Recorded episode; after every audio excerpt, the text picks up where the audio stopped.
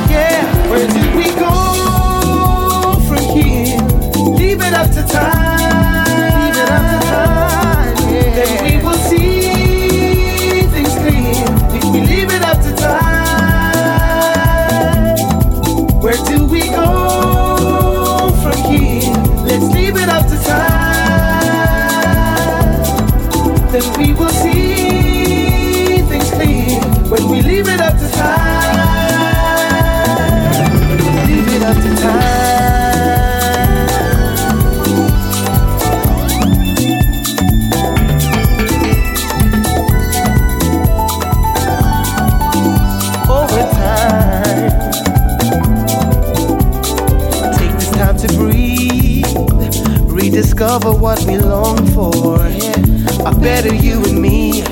Time will heal the grief that's been laying here at our door. Yeah, yeah. Situations change, doesn't mean that it's forever.